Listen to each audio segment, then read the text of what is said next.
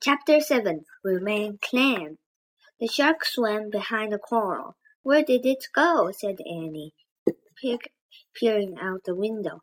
It doesn't matter, said Jack. We have to get to the top. More water's coming in, said Annie. Yeah, I know. Come on, come on, faster! Jack ordered the mini sub. Even more water's coming in, said Annie. Lots more. Jack looked up. The water wasn't dripping now. It was spurting. A few seconds, a few seconds, said Jack. Suddenly the mini sub burst out of the water. It bubbles on the waves like a cork. The ocean sparkled all around it. Safe, shouted Annie. Jack felt the water rising around his bare feet.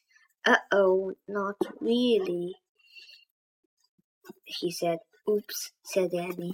The octopus must have made cracks in the bottom, too. The water was up to their ankles now. Jack looked down. He saw the reef in the distance. The sub can make it. It doesn't look far, he said. Go, go, go, said Annie. She pressed one of the steering keys.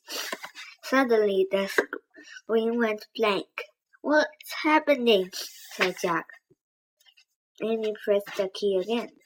Then Jack pressed the, the other pictures. Nothing happened. It's dead, said Annie. Oh, great, said Jack. Now the water's up to their knees. I guess we'll have to swim, said Jack. He took a deep breath. Right, said Annie. It's a good thing we have had swimming lessons in this summer. Right, said Jack. And it's a bad thing we just saw a shark. Jack quickly found the uh, picture of the shark in the book. He read aloud. If you ever see a shark, shark in the water. Water, don't splash. Swim calmly away. Jack closed the book.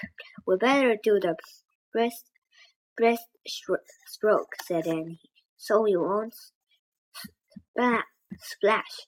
Yup, and say stay close, said Jack. Very close, said Annie. His eyes were wide, but she seemed very calm. Calm. Jack took a deep breath. He tried to be calm, too. He calmly took out took off his glasses. He calmly put them and the book into his pack. He, he calmly put his pack on his back. Annie opened the hatch. Be calm, Annie said. She slipped out the mini sack. Help, said Jack calmly. He, he held his nose. Then he calmly lowered himself into the ocean. Swim for Chapter 8 Swim for your life. Jack moved his arms slowly. He moved his legs slowly. He gently pushed the water out of his way as he did the breaststroke. Calm, calm, calm, he told himself, and he swam beside them. Him. They headed for the reef. All was calm. Then Jack saw something out the corner of his eye. A dark fin was zigzagging through the water. It was heading toward him. Them.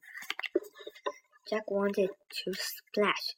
He wanted to yell, but he remembered. Calm.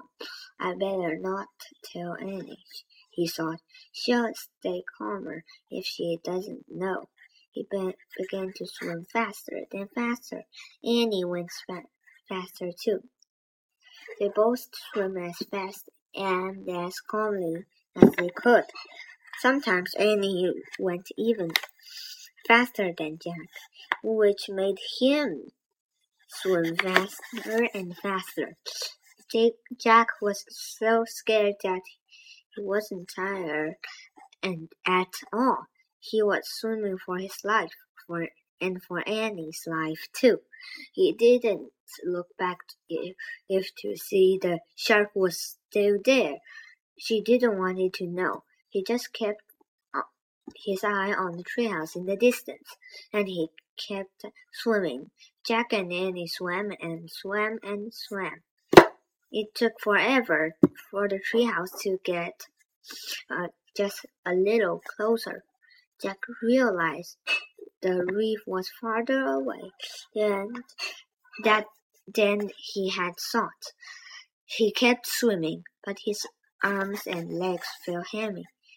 Heavy. Annie was struggling too. Float, she said. Float.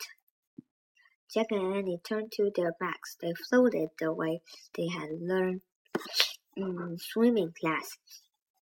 It will just rest for a minute, Jack thought. Then we'll keep going. But the more Jack floated, the more tired he felt. Soon he was too tired to even to float. He started to sink. Then he felt something. His heart stopped. Something pushed at him in the water. It was slippery and alive. Had the hammerhead caught up with them? Jack shut his eyes and waited for the worst. He waited and waited. Finally, he opened his eyes. In front of him was a shiny gray head, a dolphin's head. The dolphin pushed Jack with its nose. It made happy clicking sounds. Hooray! cried Annie. Jack looked over at her. She was clinging to the fin of another dolphin. Her dolphin was moving through the water. Jack grabbed the fin of his dolphin. Then the two dolphins swam smoothly through the water, pulling Jack and Annie toward the reef.